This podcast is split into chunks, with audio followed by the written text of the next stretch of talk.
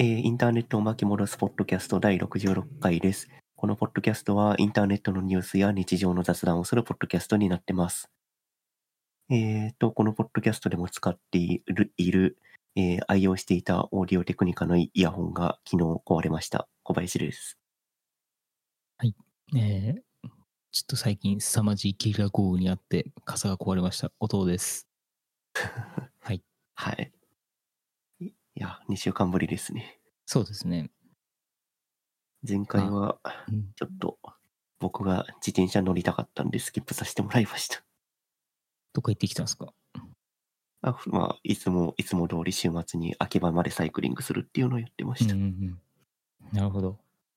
なんか自転車で思い出したんですけど、そういえば、あの、猛暑でタイヤがパンクするっていう経験をしましたね、自分は。おお最近ですか？そうですね。なんか、タイヤ自体が、なんか歪んでたんですよ。なんか変な振動が来るなと思って走ってたら。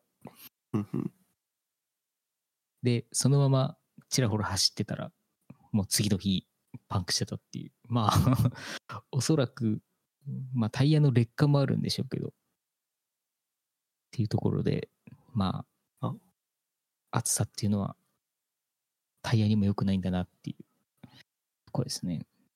そうですね。ホホイールは金属なんで、うん、外に放置してた、保存してた感じですか？外です。ああ、じゃあそれはホイールが歪んで、多分中のチューブを噛んで穴開いたって感じですね。ああ、なるほどですね。まあ確かになんか空気圧自体も、なんていうんですかね、まあ空気の膨張でいつもよりなんか上がっている感じがして、ああ、うん、多分空気圧じゃなくてゴムが緩んで、ああの熱で。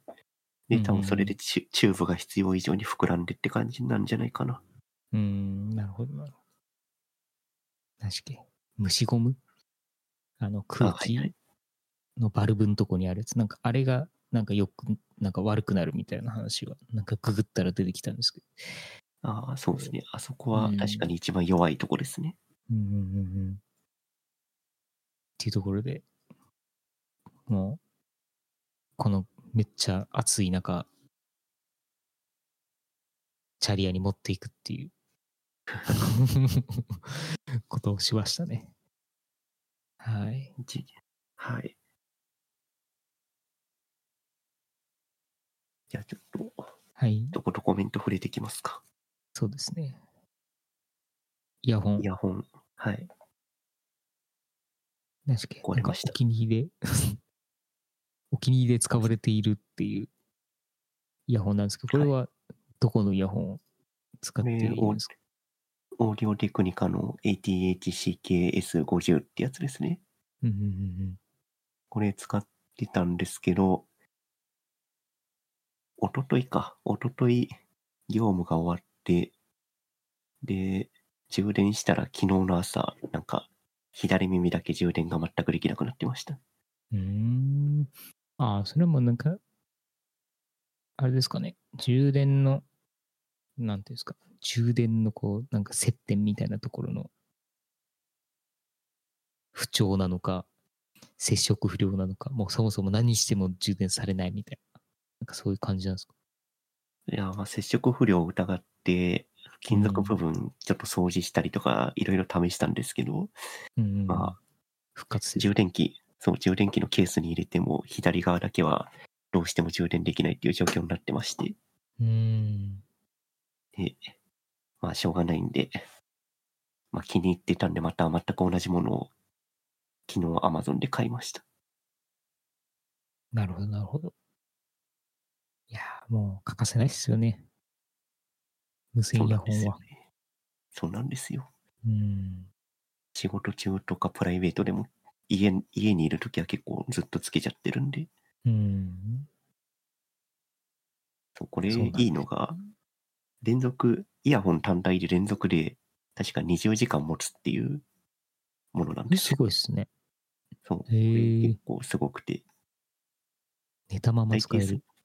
うんそうそうそう大抵なんかケースと合わせて30時間使いますっていう感じのが多いんだけど、はいはいはいこ。れはイヤホン単体充電フル充電したら20時間使えるっていう、結構大容量バッテリーみたいな感じですうん。ああ、それいいっすね。自分が使ってる AirPods Pro は、なんか、なんていうんですかね、1時間のミーティングが連続して2本3本続いた時とかは、3本目までいけないですね。なんか2本目の後半ぐらいで、なんかちょっとこう、警告音が出て、切れるっていう。で、片耳外して充電しながら、えー左が、み右をまず充電して、ちょっと充電復活してきた頃に左と交換してっていう、そういう綱渡りな 運用をして。伸ばすっていう、そう、ことしているので、なんかあんまり持たないんですよね、やっぱ電池が。うん、限界運用すぎるな。そうなんですよ。なんかまあ、なんていうんですかね、ノイキャンとか外部音取り入れ機能みたいなやつを基本的にオフれば、まあ若うん干延長はできるんですけど、まあそれでも8時間とか、iPad、iPod Air だと。どうなんだろうな。まあなんかす基本的にやっぱそんなに全然持たなくて、なんかうんうんよくいけて連続使用3時間、マックス3時間ぐらいなんじゃないかってちょっと思ってます。そんなもんなんだ。映画見れないじゃん。確かに。長い映画見たらやばいかもしれない。うん。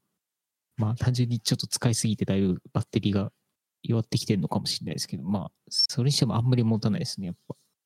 うんうんまあ、やっぱ使いすぎるとバッテリー劣化しますよね。ハードそうで側の。すね。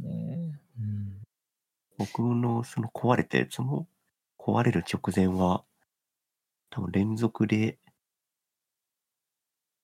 9, 9時間か10時間ぐらいまでしか持たなくなってましたね。うん。まあ劣化してもそこまで持つっていうのはすごいですけど。うん。六まあ9時間十分です。AirPods Pro 第2世代を見ると最大6時間らしくて、うん連続通話は4.5時間って書かれてるんですけど、おそらく自分は第一世代なんで、多分もっと少ないんだろうな。あら。うん。まあ、なんか、これを見てると、まあ、あんまり、やっぱこう、なんていうんですか、公表されてる時間よりは、そん、ちょっと短いみたいな感じみたいですけど、っていうところで、次回では長持ちするように期待しつつっていう感じでございます。うんうん。そうなんですよね。で、まあ、これ、うん。使ってたやつが壊れちゃって、壊れちゃったんで、うん前に使っていた同じくオーディオテクニカの CKS50 がこれ、壊れた方で、うんの1個前の世代の CKS5 ってやつを今使ってます。ああ、なるほど、なるほど。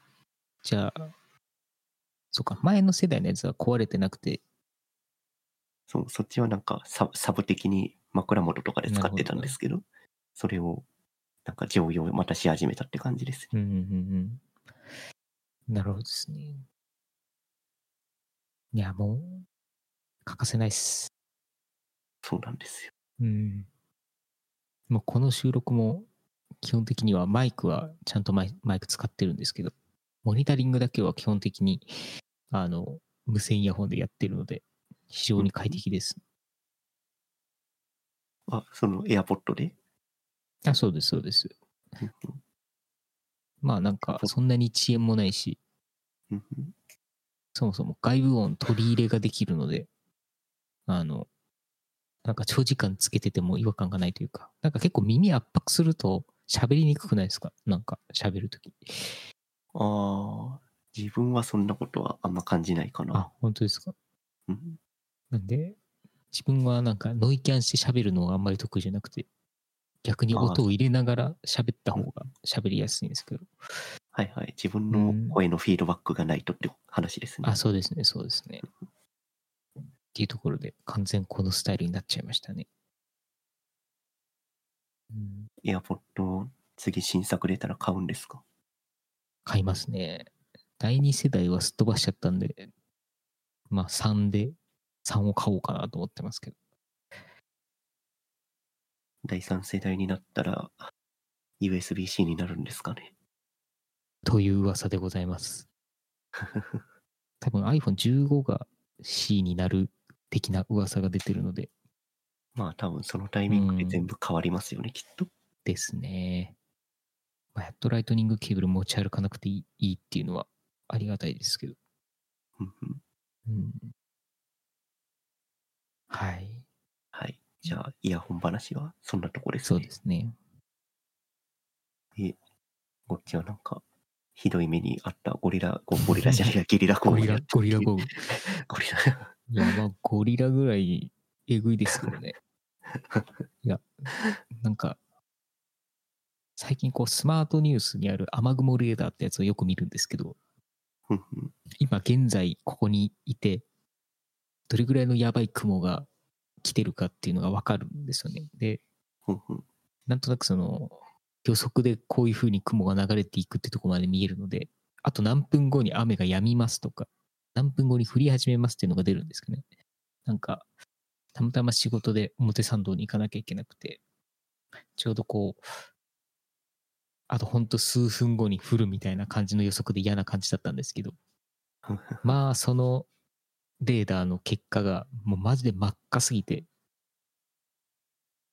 もうなんか、雨量が半端なかったですね。で、そもそもこう、駅に入った瞬間に、テロでも起きたのかっていうぐらいの、なんかすごい大爆音がしたと思ったら、まあ、要は落雷だったんですけど、結構そのレベルの落雷がバンバン起き始めていて、えー、地下に避難し、そのまま電車に乗って表参道に行ったんですけど、まあ、ちょうどこう出口に差し掛かった時に、こう階段の左右にあるこうなんか側溝みたいなところから、こう水がこうツーってこうだんだんさっと落ちてくる瞬間にあって、ちょうどこう、そういうタイミングで、なんか嫌な予感がしましたよね。うん。で、まあ、案の定その後、ドバーッと降ってきて、えーいろんな人がみんな外に出れないから、出口で立ち往生するっていう。とはいえ、ちょっと時間が迫っていたので、そのまま強行したんですけど、まあ一瞬で傘が崩壊しました。そう。か風もやばかったのか。風もやばかったです。で、スニーカーもゴアテックスやからいけるやろうと思ってたら、もうなんか下から染みるんではなく上から入ってくるっていう、あのもうどうしようもないみたいな。防ぎきれないみたいな。なんかそういう感じで、えー終わりました。で、コンビニの T シャツ、タオルコーナーがからかんになるっていう、そういう状況に遭いましたね。で、靴下買いたくても買えないみたいな感じでございました。あら。それは先週？さん31日しようかな。そうですね。先、そうですね前回なかったんで、先々週ですかね。うん。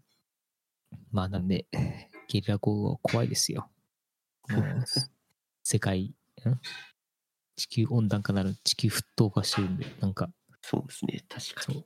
やばい雲が結構ちょいちょい流れてきてますよ。なんか、なんだっけ、かなとこ雲でしたっけ？なんか、あ、はいはい。あのあの、天気の子に出てきたやつ。そう。はいはいはい。なんか、ああいう雲を本当にじゃんじゃん見るようになってきたんで、なんかやばいなと思いながら。うん、確かになんか雨雲でめちゃくちゃ黒いやつとかがバンバン見えるんで、ですよね。多分そのゲリラ豪雨があった週、うん日に、僕は渋い下北に住んでるんで、まあ表参道からは若干近いんですけど、はいはいはい。うちの地地域でもひどい雷雨があって、うん。自宅が停電しましたね。ああ。なるほど。まあ結構、じゃんじゃん高圧線とかに落ちてますもんね。うん、落ちてますね。うーん。いやー、怖いな。まあ年々なんかこの辺はどんどん悪化してる感じがあります。うん、まあそうですね。まあ、ここの辺っていうか日本全体のうん、気候が徐々に、まあ、おかしくなってるっていうと表現はあれですけど、変わってきてる感じはしますね。なんか亜熱帯化してますよね。もうスコールですもん。あそうそうそううん。そう。そう本当にスコールっていう表現が正しいような感じがするぐらい結構頻度高くすごい雨が降るっていう。そして晴れて、晴れて降っての繰り返しみたいな、なんかそういう感じなんで。いやー、気候変動ですね。そうですね。うん。っていうところで、なんとなく、ゲリラ豪雨に関してはこんな感じでございました。はい。はい。じゃあ、どうしようかな。ノーツいきます？どうします？ノーツ行きましょうか。ノーツ行きましょ了解です。じゃあう。、はい。ノーツで、これは僕が挙げたネタが1個あって、うんうんえっ、と、プレミアムフライデーのサイトがなんかいつの間にか見えなくなっているっていうのがうんうんうんネットで話題になってました。プレミアムフライデーって、ーあ、どうぞ。あ、どうぞ。うん。いや、プレミアムフライデーって何でしたっけ？あロゴロゴマークだけは知ってますよ。はい。なんか名前とロゴマークだけはなんとか覚えてるんですけど、一体どういう内容の、なんか取り組みだったのかを、が改めて復習したいなと思ってるんですけど。一応なんか、経産省がオフィシャルサイト、うんオフィシャルサイトじゃないか、オフィシャルサイトはもうなくなってるんですけど、経産省がプレミアムフライデーを説明しているページはまだ残っていたので、そちらをリファレンスとして貼ってるんですけど、はいはいはい。まあ、それを読み上げると、うんえープレミアムフライデーとは個人が幸せさや、えー楽しさを感じられる体験や、そのための時間の創出を促すことで、消費喚起やライフスタイルの変革につなげていくことを目的とした取り組みです。うんうんうんうんっていうことらしいです。なるほど。なんか、自分の勝手なイメージだと、月末の花金が該当するみたいなイメージだったんですよね。うんオフィシャルサイトもそうやって定義してますね。月末金曜日15時っていうことを書いてますね。プレミアム花金っていうことですね。うんうん15時に、ん ?15 時に限らない柔軟な取り組み。まあ、なんだろう。自分のこう、取引先の会社だと、なんか、うん。3時に、ん？なんだ、3時に基本的に仕事終えますみたいな、なんかそういう、うんなんかニュースを毎、なんか毎月出してるんで、うん。そっか、サポート業務がそもそも15時までです、みたいな、なんかニュースを出してるんですけど、まあこういうふうに継続して取り組んでいる会社っていうのは、まあまだ今でもあるので、概念的には存在してるから、ウェブが消えるのはまずいんじゃないかって思うんですけど。ああ、まあ確かに。うんそもそも概念、概念というか定義は存在していて、うん。それを喚起する用の LP ページが消えてるっていう状態ですね、おそらく。じゃあもう、浸透したから、あとは勝手にやっちゃくれっていう、まあそういうことですかね。そういうことなんですかね。とはいえ、このプレミアムフライデー .com っていう、まあ、ドメイン、おそらくここにリファレンスとしてリンクをつなげていたりとか、まあ、プレミアムフライデーって検索したらおそらくこのドメインが一番上に来るようになってると思うんですけど、これがなんかどっかに買い取られちゃうと、それはそれでまた問題になる気はしますね。うん。確かに。これがすっごいしょうもないサイトとかに乗っ取られたら、プレミアムフライデーのブランドが傷ついちゃうんですよ。まあ、傷つくとかだけならいいんですけど、プレミアムフライデー申請はこちらみたいなフォームにあ適当な情報を入力すると、フィッシングにつながるみたいなこととかもありえそうなんで、単純にこの担当者がドメイン更新忘れてるだけじゃないですか。なんかどうなんですかね。うーん一応、経産省側は確か何かコメントを出していたはず、あ、そうなんですね。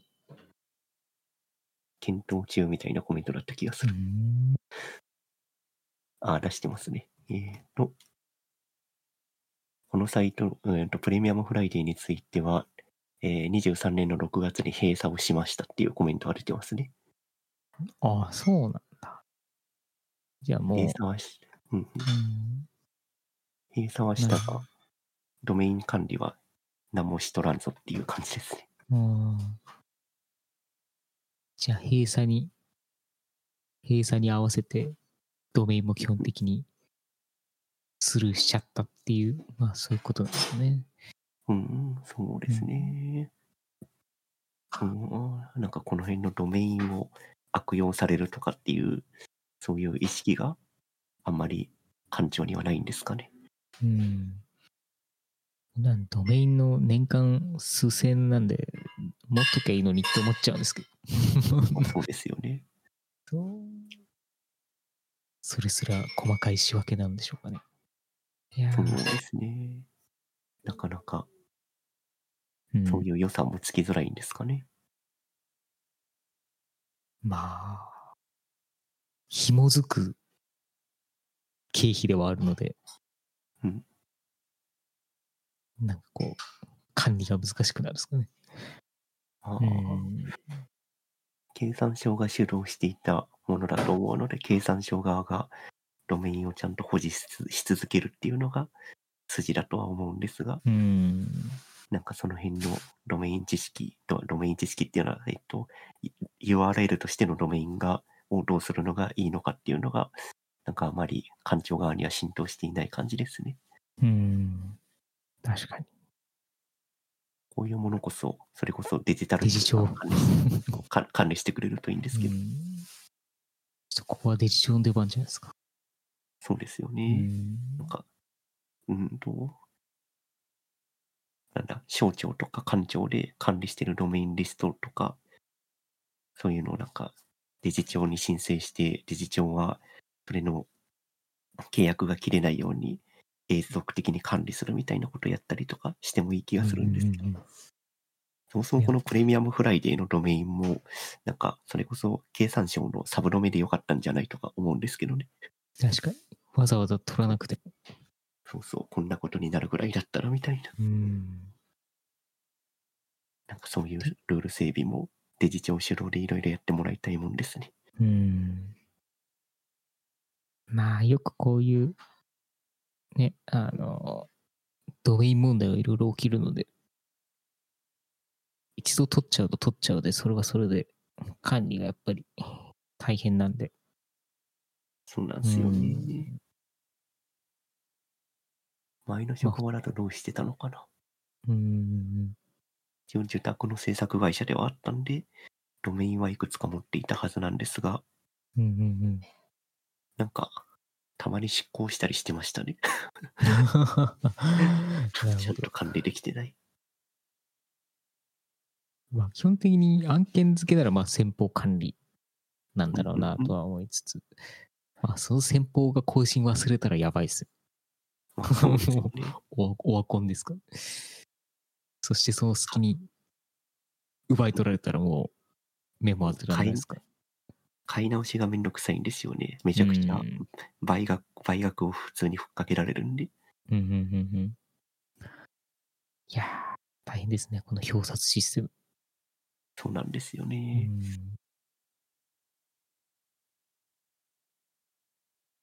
まあちょっと、ドメイン管理はいろいろ大変なんで、サブドメ運用とかしてもらいたいもんですね。国に紐づくようなやつは。うん。なんかどっちの方が安心感ありますよね。ああ、まあ確かに。に。go.jp とか書いてあるドメインの運用だったら、うんうんそれこそ go なんて普通の人は取れない。うんガバメントドメインなんで、そうです。それ、それこそそれ、そのドメインがついてることで国主導のなんかですよっていうのがわかるようになるわけなんで。うん。安心感が違いますね。うんうん。まあっていうところを、うん。あ、どうぞ。ああ、まあ、まあそういうところを理事長が頑張ってくれるといいですね。そうですね。確かに。うんはあ、こんなプレミアムフライデー推進のウェブサイトとか、別に SEO とかそんな気にならないと思うんで、サブドメ運用にしておいた方が、全てが丸く収まったんじゃなかろうかと思ったりはしてます。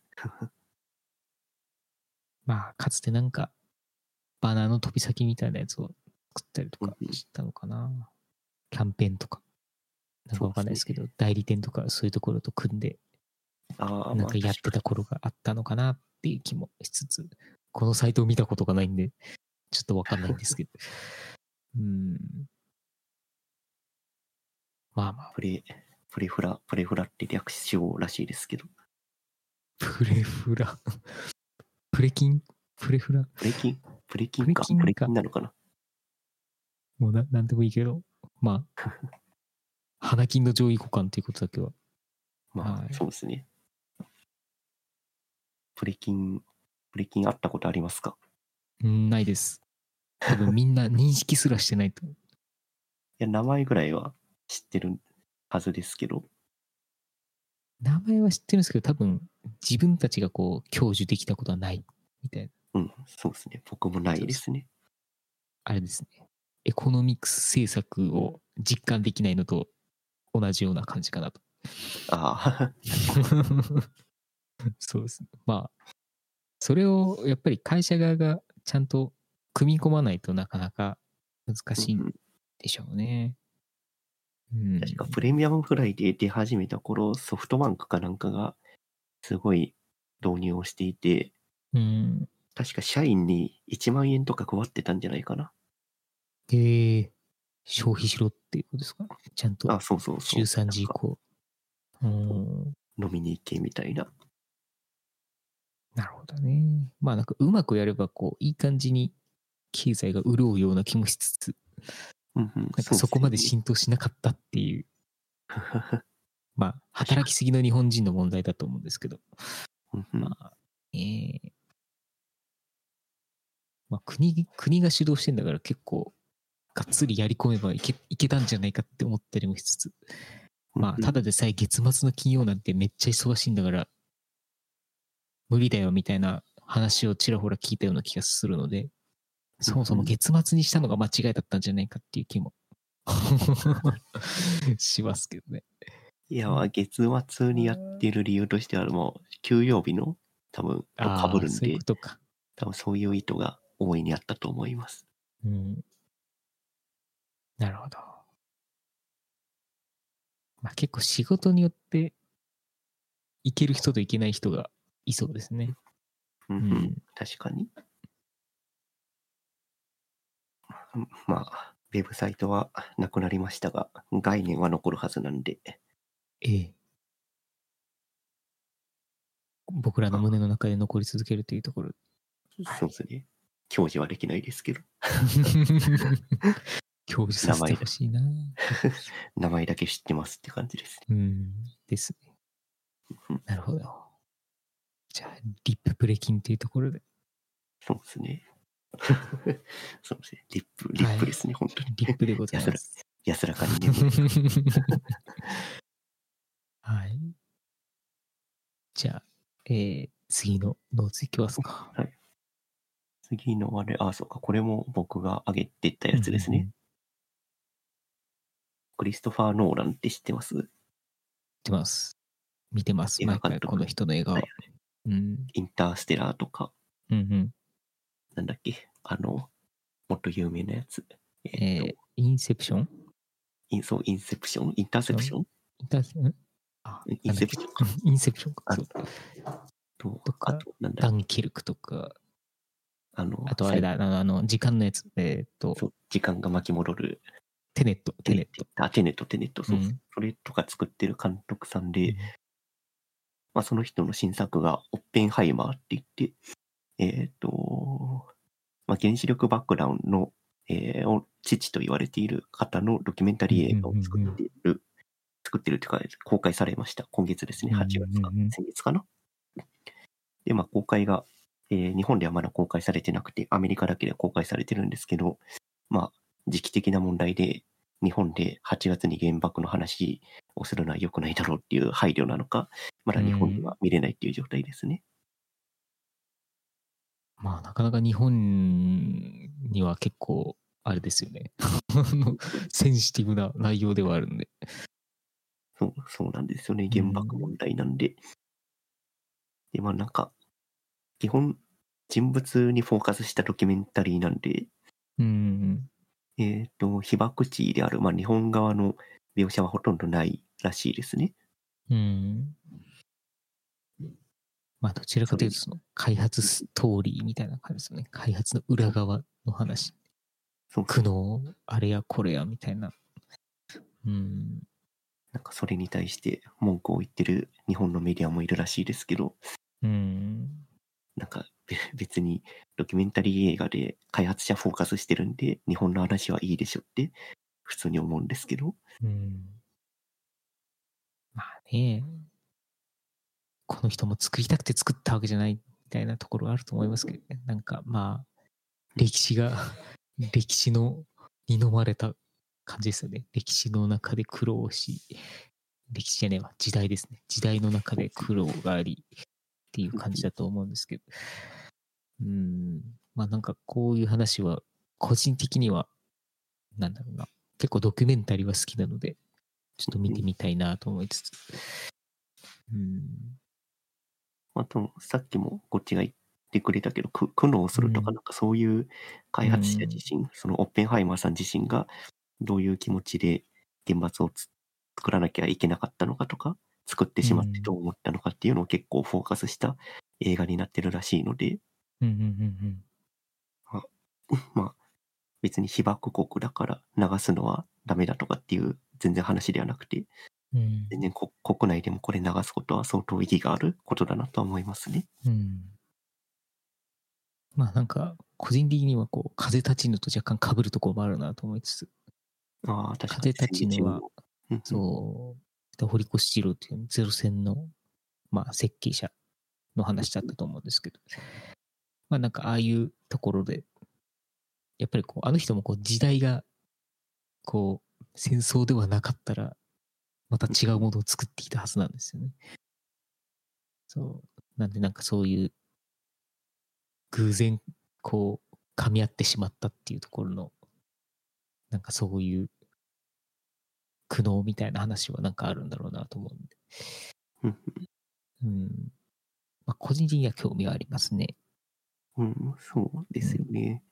まあ、監督も、僕もクリストファー・ノーランさんの作品大好きなんで、うん割と楽しみにはしてるんですけど、ちょっとなんか、日本国内で、さっきの被爆国として日本がえ、日本が描かれてないっていう話もそうですけど、なんか、うん変な炎上の仕方をしてるらしいので、うんなんか上映が若干危ぶまれてる感じですね。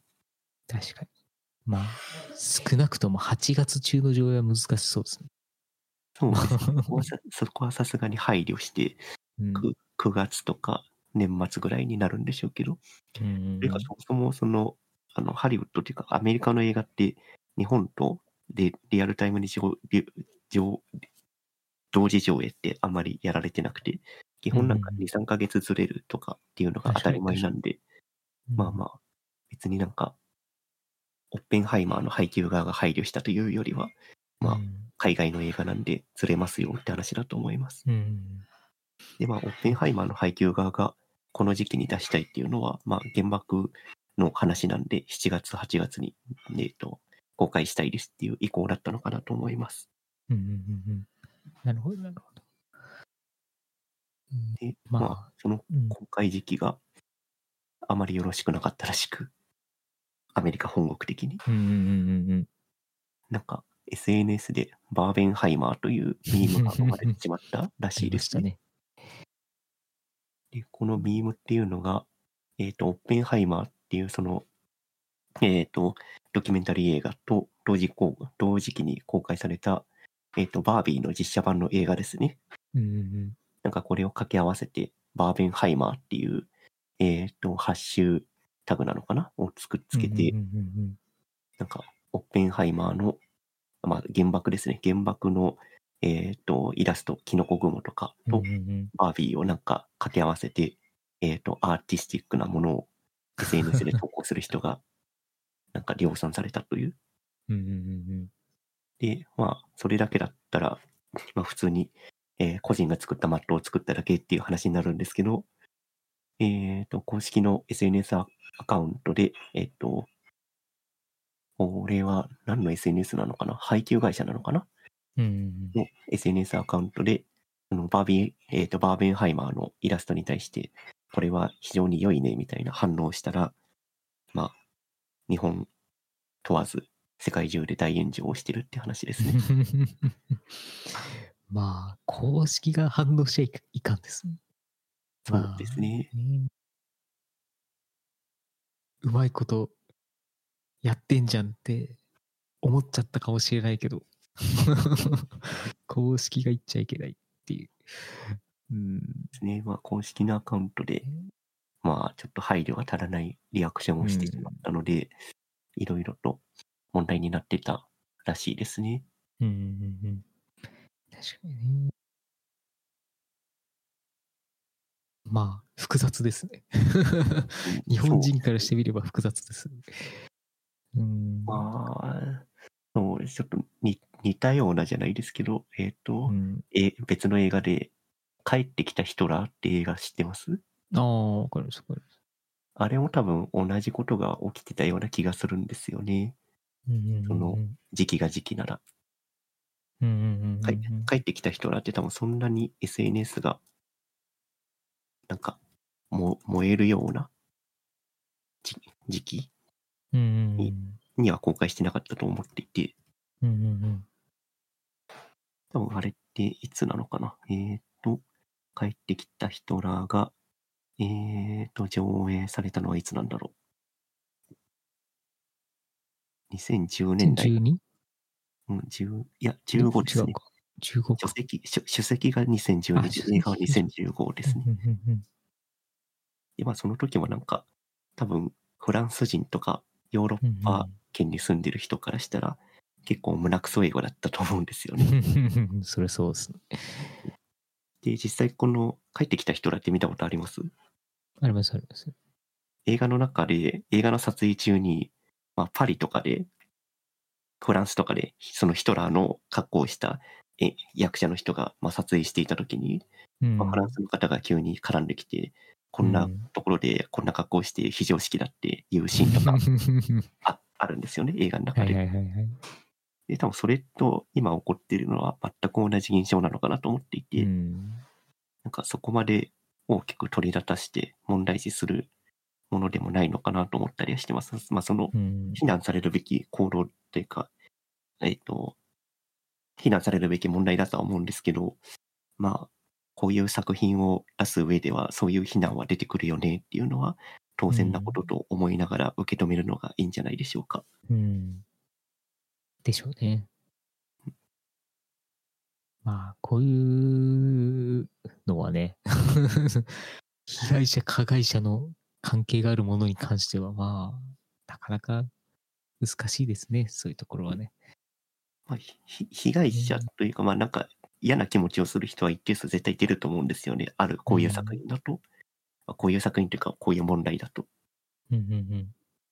でもまあ、うん、それは一部仕方ないところはあるのかなって思います。表現なので、それも一つの。うん。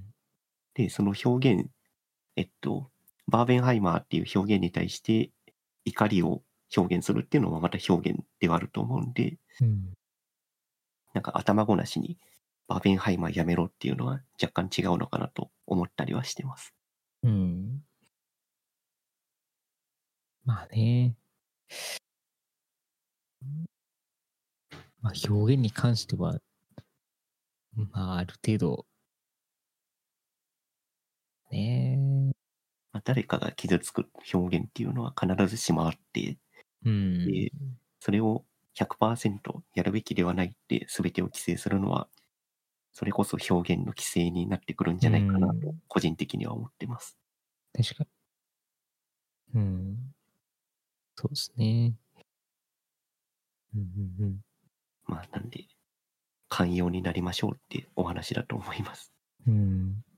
まあ、寛容にななろうっていうから、非難の声を上げるなっていうわけじゃなくて、まあ、そういう非難の声が上がっても、まあ、そういうものだよねって思う思って、そういうなん、なんですか、なんていうんですかね、アートの活動とかを見ていくのがいいのかなと思います。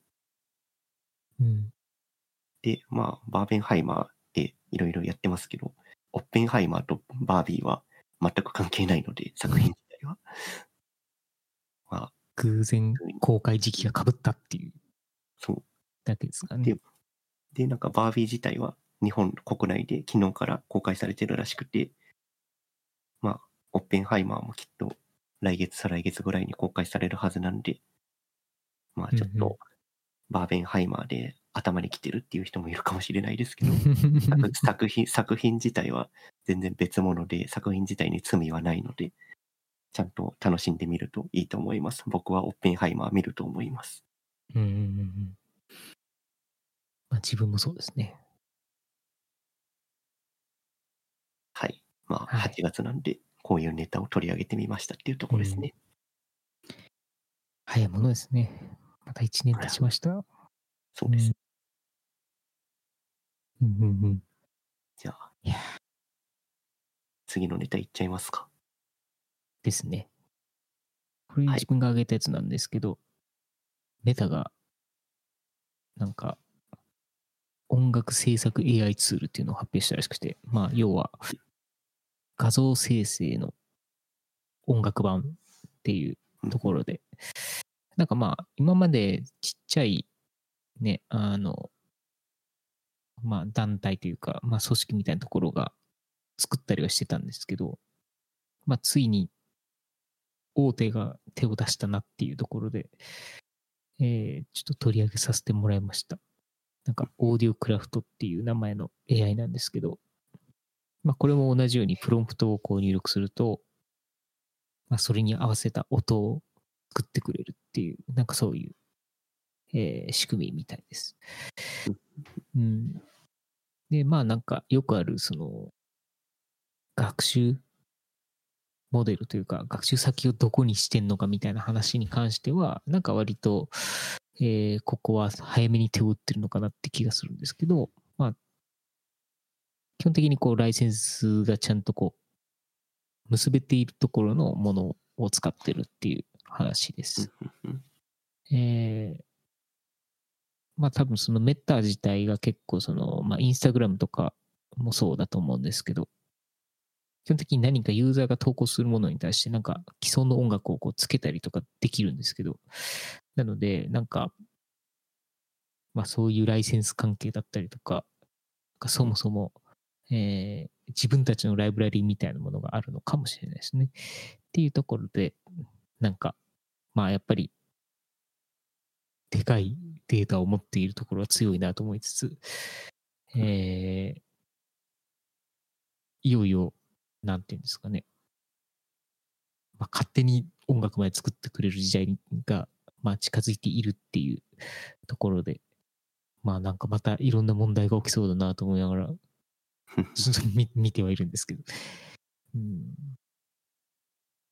まあなんか、聞いた感じ、やっぱり、こう、AI の絵のロボ臭さとか、なんか、部分的におかしいみたいなものは、音にもやっぱり現れていて、うんなんかこう、なんていうんですかね。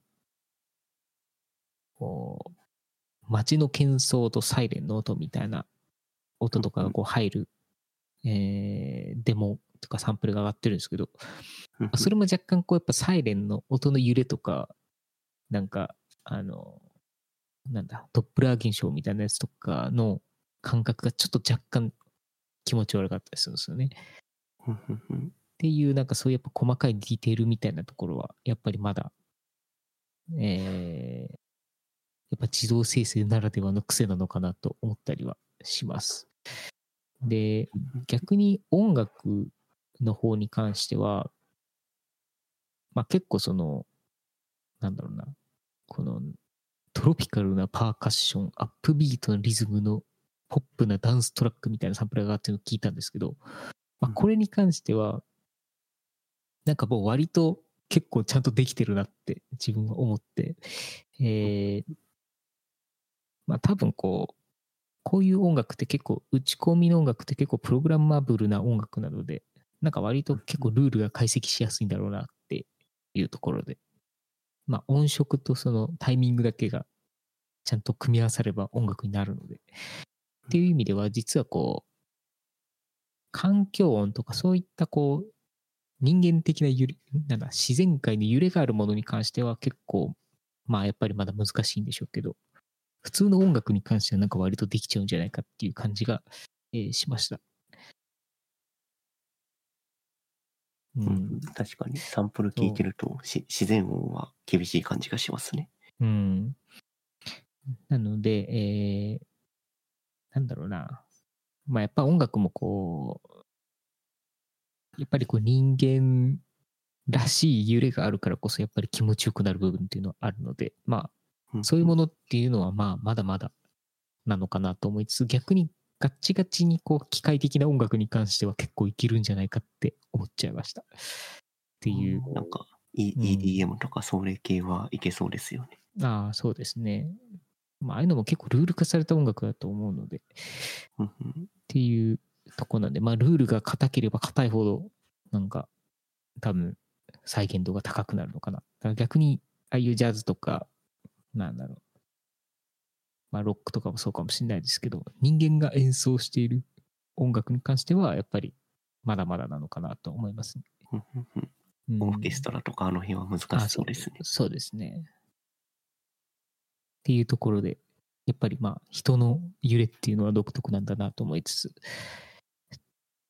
ていうところで、まあその辺が今後どれぐらいのレベルが上がっていくのかっていうのはちょっとわかんないんですけど、うんうんまあなんか自分の感想では、まあなんか本当まさしくそういう打ち込み系の音楽に関しては、クリエイター側もなんかサポートするツールみたいなものがなんか出てくんじゃないのかなって思ったり、えー、フォトショップがこう、なんだ、ジェネレーティブ塗りつぶしみたいなものをこう出したのと同じように、なんかそういうツールを出していくんじゃないかなっていうのは思いますね。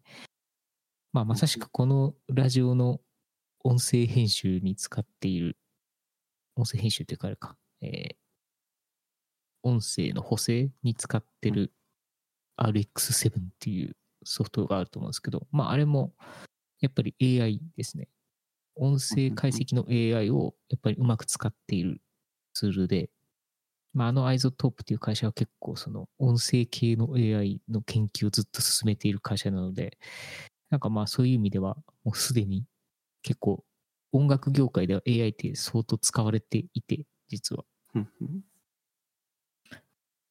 まあなんでなんかこう、熟練のエンジニアがなんとなくこの辺がモコボコしてるとかっていうのを一瞬でこう感覚で見つけるところを本当にもう AI が一瞬で解析して見つけちゃうとか、なんかやっぱそういうのあったりするので、まあそれによって、なんだろうな。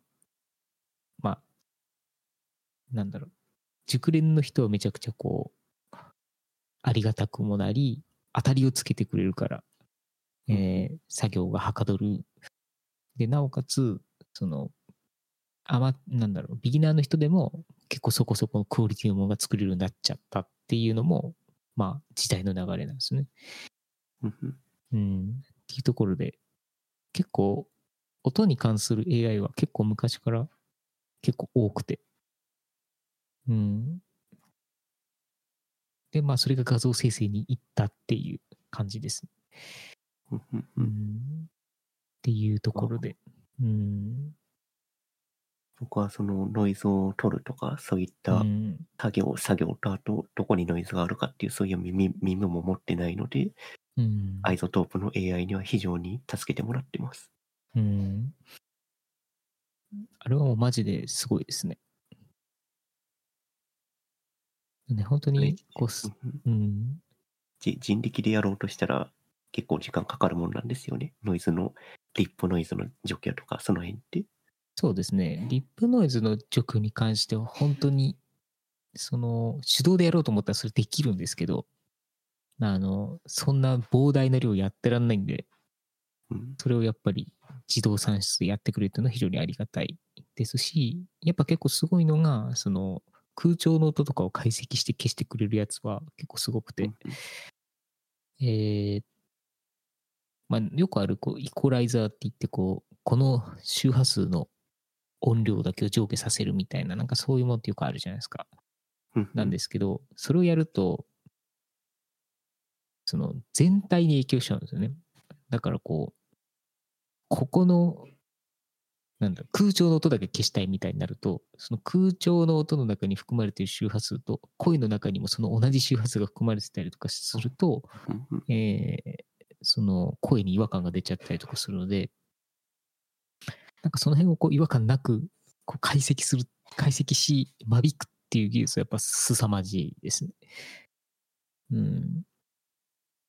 ので結構その難しいんですけど、そのスペクトルみたいな、なんか音声をなんかこうグラフ化みたいにできるんですけど、うんなんか時間軸と音量だけの波形はよく見るんですけど、その音域ごとにこうなんか分割するっていうのはあんまり見たことないと思うんですが、なんかまあそれの、それをもっとすごい程度でやってるみたいな会社なんで、うんうん。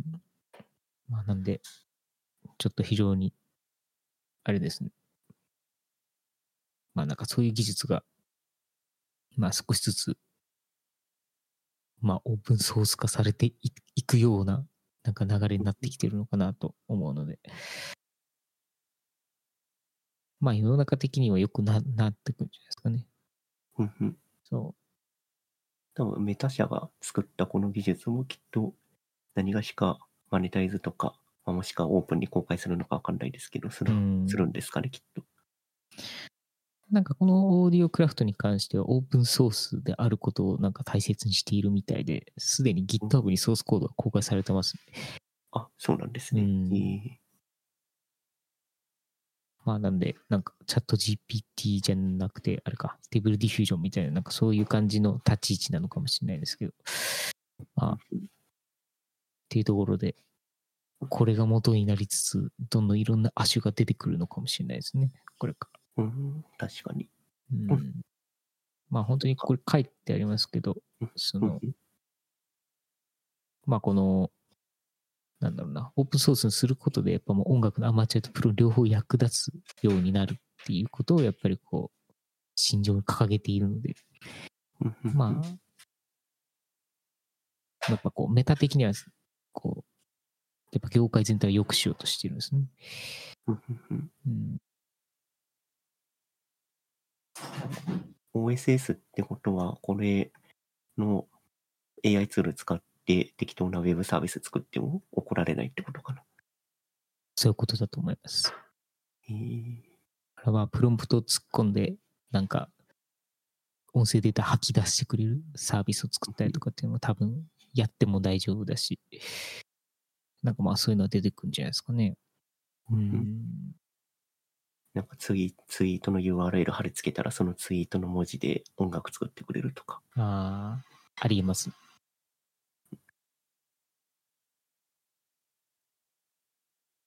まあ、ね、なんか画像も、オルトだけ書いとけば画像生成してくれるみたいなのは、まあ多分できるだろうなって思はい。ってるので、なんかまあそもそもツイートの音声化っていうのはちょっと面白いっちゃ面白いですね。うん。そうですね。オルト、なんか、うーんと、適当な LP サイトで適当なダミーうんチート機とか、オルト書いて、ペッてやって、モック、モック作りましたみたいなのできると大変便利ですね。うん。確かに確かに。うん。まあやっぱ AI のこう、なんだろうな、使われるシーンって、やっぱりこう当たりみたいなところだと思うので、初期段階。なんかそれをこうスピーディーに行ってくれるっていうのはなんか非常に良いなと思います。で、まあそれによってクリエイターがのインスピレーションだったりとか、そういうものにつながるなら、まあなおよしみたいな感じで。うん。まあ確かに。実実際にそのえ絵を描くとか音楽作るとかっていう人じゃなくてもなんかそういうのを依頼するときにこのプロンプト使ってなんか何パターンか出してあじゃあこの感じでお願いしますって指示出しとかにも使えそうですね。うん。そうですね。まあ選ぶのは人の仕事なので、まあなんかうん、その可能性を大量に示して、示してくれるっていうところなのかなっていう。うん。そうですね。なんかし素人というか知識ゼロの人だと当たりをつけるっていうこともできないので、うん。当たり、当たりをつけるために使うツールとしては AI は非常に優秀な気はしうます。ん。そうですね。まあ最近はある程度決まったもののディテールを詰めていく。ディテールの可能性を示すみたいなこともまあできるようになってきてるので、まあそういう意味では、どんどんプロユースにはなってきてるなとは思うんですけどね。まあなんか、そういうところで、ちょっと、なんだろうな。まあ今の話はまあ主に画像生成系の話でしたけど、まあ音に関してもまあこういう感じで少しずつ可動性が広がってきてるっていうのをちょっと垣間見ました。はい。まあ、そのうち SNS とかうでん音音楽つけたいときに適当にプロンプトを突っ込んで音を鳴らすみたいなこともできるんですかね？そうなんじゃないですか。うん。メタ社なんで、インスタグラムとか、それこそスレッズとかに機能が搭載されるんですかね？音楽機能的なやつが。うん。なんかそんな感じしますよね。なんかインスタだったらやっぱり自分で投稿した動画に BGM をつけたいってなった時に、まあなんか勝手にやってくれるみたいな感じには多分なるのかなと思うんで。まあ映像コンテンツとまずは、あれじゃないですか。あの、と一緒にまずは稼働していくんじゃないですか。確かうん。ただまあそういうフェイク的な部分のあれがあるので、使う人のモラルが結構問われる感じではあるかなと思うんですけど、まあその辺は、プラットフォーム側が何かしら制限をかけるのかなと思いつつ、に。なんかうまあなんかラうんラ、ラベルをつけるとかね。そうですね。これは AI で生成されてますとかっていう。なんでまあそこはプラットフォーム側のやっぱり強強みというか、プラットフォームで囲ってるからこそできる部分かなと思うんで、なんかちょっとそういう対策はきっとするんだろうなと思いつつ、まあ、あれですね。まあなんか Adobe も、Adobe 先生の生成 AI で、あの、ピカチュウが出せないとか、なんかそういうチューニングをしてるらしくて。そうなんです。だから、このオーディオクラフトでピカチュウの声をとかってやっても多分出ないようにはチューニングしてあるんじゃないかなと思いつつ。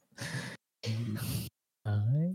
これでポポケモンのオープニングとか作れないわけですね。おそらく。っていうところなんで、まあ、また、またいろいろこれがオープンソースされて、まあ、バリバリ使われるようになっていったら、またユーザーがいろいろ遊ぶんじゃないですか。うんそうですね。ようん。良くも悪くも遊んでもらって、より良くなっていくっていう形でですすね。うん。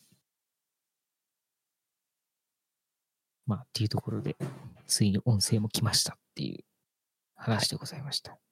はい。ありがとうございます。はい。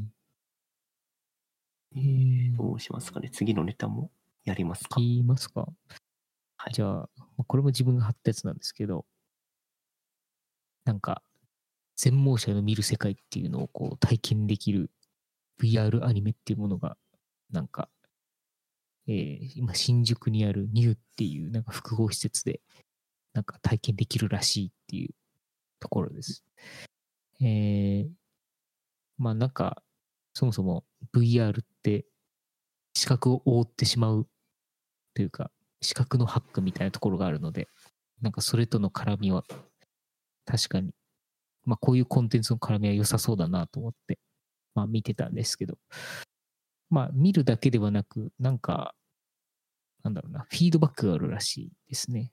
多分その、ちょっとどういうふうに見るのかわからないんですけど、えー、なんかコントローラーを持ちながら多分見るのかな。で、そうすると、まあその、杖ですね。杖に当たった何かのフィードバックみたいなものとかがちゃんとこう、えー、なんかあるらしくて、多分コントローラーと、まあ、音と、まあ、いろ、いろんな角度からフィードバックがあるみたいな感じです。うんうん。なんで、なんていうんですかね。えー、まあ、そもそもこう、全盲状態なので、うん。VR 上で何が映し出されてるのかってちょっとわかんないんですけど、映像が見えてるのかな？ちょっとわかんないですけど、なんかまあ、えー、ちょっとそういう、なんていうんですかね、視覚以外の部分の VR 体験みたいなものは、なんかちょっと面白そうだなと思いました。うん。なんか結構こう、うん、あと、記事の内容を読むと、暗くぼやけたし想像の世界の中で、うん、なんかそのゲームの中、ゲームというかアニメ作品かな？の中の、なんか人と交流していくと、徐々になんかその暗くぼやけた世界が色鮮やかになっていくっていう、まあなんか実際に目が見えてない人と、なんかその、なんだ、その人を助けてくれるような人とコミュニケーションを取ることで、なんか世界がどんどん明るくなるっていう、うん。なんかそういなう。作品みたいですね。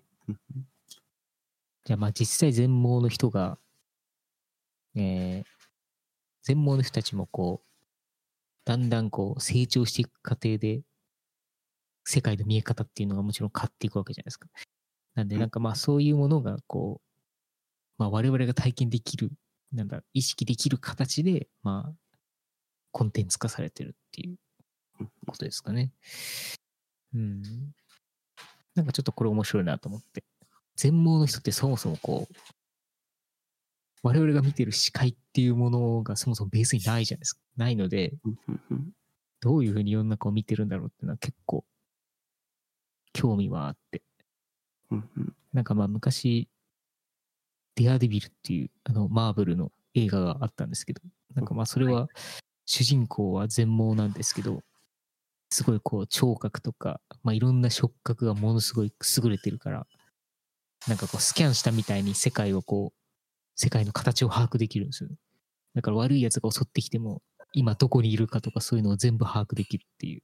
うんそう。なんかまあ、それもこう一つの世界の見え方の、こう、なんて言うんだろう、視覚化してた例なのかなと思ってて。なんかまあ、こういう中でこういうコンテンツがこう、出てくると、これはこれでまあ、またどういうアプローチを取ってるのかっていうのはちょっと気になる感じですね。うん。確かにまあなんか実際にうん実際に体験してみたいですね、これ。そうですね。なんか、あれですね、こう、一応 VR コントローラーみたいなやつを握りながらやるみたいですね。うん。なんか、こういう音系のコンテンツだと、なんか昔セガサターンっていうハードがあったと思うんですけど、はい。そこにエネミーゼロっていうゲームがあって、えーなんか、飯野健二さんっていう、なんか一世を風靡したゲームデザイナーがいるんですけど、なんかまあその人が作ったゲームで、えーまあ内容としてはその、宇宙船の中に、まあ要は、こう、まあエイリアンが、まあ悪いエイリアンが、まあ侵入してきて、まあそのエイリアンと戦うっていう話なんですけど、まあそのエイリアン自体が見えないんですよね。見えないので、えーっと、ただなんかそれをこう、それの生体反応を認知するなんかデバイスがあって、まあそれを音で認知できるデバイスだったんですよね。なのでなんかこう、歩いてる時にだんだんこう、なんかこうピンピンピンみたいな音がこうどんどんこう、近くなってきたり、そのピッチが速くなっていったりすると、えー近くにいるっていうことが把握できるんですね。で、なんで、一匹いるときはすごくわかりやすいんですけど、いっぱい言い始めると、もうどんどんカオスになってくるわけですよ。で、方向によって微妙に音が違うので、まあそういうので判断しなきゃいけないんですけど、なんか、初めてそのゲームの中でその、なんて言うんだろうな、視覚以外のものをここまで意識したっていうのは結構初だったかもしれないゲームで、うん、なんか、なんていうんですかね、いい BGM だなとか、いい曲だなみたいな感じで音楽を聴きながらゲームの中の世界を見ることあっても、なんていうんですかね。なんかその世界を彩るというよりは、なんかそれがないとそもそもゲームが成立しないし死ぬっていう、なんかその感じが結構個人的には、えー衝衝撃でした。なんか昔やった時。そうなんでまあ、視覚ではなく音で世界を見るっていうところのなんか一つの体験として、なんか昔経験できてよかったなとは思ってるんですけど。はいその専門者の話で言うと、うん最近だと、ストリートファイター6の世界大会、うんエボ、ですけど。そこでね。ぜ全盲の方がなんか大会で勝ったっていうのが話題になってましたね。見ました。これはなかなかすごい、ちょっと映像は見れてないですけど、うんあ、映像は見たな、なんか一回。なんか本当に目が見えてるかのようなアクションをしていたんで、うん。で、これ、なんでそういうアクションができたかっていうと、ストリートファイターってその、あの、なんだ、相手のアクション、パンチとかキックとか、うん。あとは技の波動拳とか、なんかあそこのうん音をちゃんと 3D で表現しているらしく、うんうん。音を、音をちゃんと聴覚鋭敏にになっててちゃんと聞ける人は、なんかどの位置から攻撃が来ているのかっていうのは全部わかるらしいんですね。うん。なるほど。まるで目が見えてるかのようにガードするし、目が見えてるかのように戦うってああいう。ー。すごいですね。まさしくデアデビルじゃないですか。あそうそうですね、確かうに。ん。結構なんかこういう障害者、まあ障害者っていう表現はあれなんですけど、うんあのハンディキャップを持ってる方向けのコンテンツっていうのは結構、うん。まあウェブでも最近アクセシビリティとか結構収容されてますけど、そういったものは増えてきてる気がしますね。確かに確かに。で、前回、うん前々回かな？FF16 やったって話をしたじゃないですか。うんうんあれもすごいアクセシビリティを考えられていて、かえっと、目じゃなくて耳が聞こえない人向けの、あの、インタラクションというか、そのフィードバックが出るようになってるんですよ。うん。ええそれは、展示的なものというか、まあ、フィードバックですよね。こう、ゆ揺れるってことですよね。うん。いや、どういうものかっていうと、その、まあ、うん。コントローラーのバイブレーションもそうなんですけど、うん。画面の左右になんかこう、棒みたいなものが出るんですよ。音によって。うーん。右側から強い音が出てくると、すごいなんか、なんか、なんだ。あれ、なんて言うんですかね。えっと、は音の波長をこう上下で表すようなやつ。ん波形？ん？波長上下。音の大きさとかを上下で表すやつあるじゃないですか。なんて言うんだろうな。はいはいイコライザー？違レベルメーター、イコライザー、スペクトラムアナライザーみたいなやつ。そうそうう。んそれがあビジュアライザー画面の左右にうん。画面の左右に出てきて、大きい音とか、まあ、上の方から鳴った音、下の方から鳴った音っていうのが画面上でちゃんとわかるようになってるんですよね。なるほど。そっか。音の視覚化をしてるわけですね。そうそうそう。うん。だからなんか、こういうハンディキャップあっても何でも楽しめる時代になって、まあ、コンテンツを享受できる時代になってるっていうのはうん非常に良いことですね。確かに。でも、それすごく大事なことですよね。ですし、なんか、新たな可能性を切り開けるなっていうのはすごく思いました。うんうん。多分結構、うん、あ、どうぞどうぞ。い今、今言った音が聞こえない人に音の表現をするって、まあ、それはあ一つのアクセシビリティではあるんですけど、多分うん映像表現とかにもきっと何かしら、何かしら使えるものがあるような気がして、確かに。別にアクセシビリティだからやるとかじゃなくて、誰でも楽しめるものを作るからやる、その結果としてなんか新しいものが作れるっていう、そういううん。なんか PDCA サイクルじゃないないですけど、うんそういうサイクルが生まれると、なんか非常に世界としては良くなっていく感じがしました。うん、確かに確かに。いや、でもそうですね。多分、そういう健常者が思うものの世界って、もうなんかもう大体できってる感じがあると思うので、なんかそうじゃない部分の意識ていうか、感覚うん。自体の、なんかこう、可能性みたいなものをやっぱりこう、考えていかないと、なんか次のもの、次のものは出てこないような気がしていて、なので、なんかそういう意味では、今回のストリートファイターにしろ、FF16 にしろ、なんか非常に可能性を感じますね。うんうんうん。まあでもなんかいろいろ調べると、その結構あれなんですね。本当に全盲の e スポーツプレイヤーっていうのが結構いるんですね。うんうん。そうなんですね。なんか見てると、普通にレースゲームとかも全然あるし、まあそれこそスト2、スト2じゃないわ、このストリートファイターに関してはやっぱりすごい多いみたいで、心眼カップっていう、心の眼って書いて心眼カップっていう、なんかそういう、こう、なんだろう、パラリンそういうイベントがピック的な？そう、みみたいです。だねそういうのがあったりするぐらいちゃんと確立してるんですね。これは面白いですね、すごく。うん。ええっていうところで、なんか、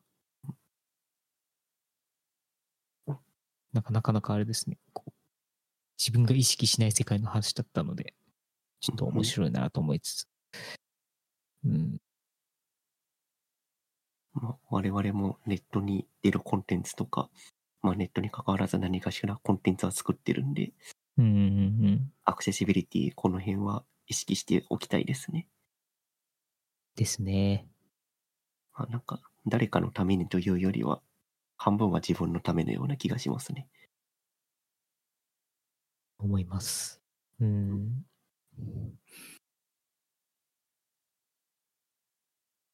はい。じゃあ、そんなとこですかね。今日は、はい。大体こんな感じですかね。はい。いや、一応、お盆なんで、お盆だからなんだって話なんですけど、まあちょっと、ゆっくり休みます。はい。はい。休んでください。いやーじゃあ、ありがとうございました。よはい。じゃあまた次回収録お願いします。ろしくお願いします。はい。では、お疲れ様です。はい。お疲れ様です。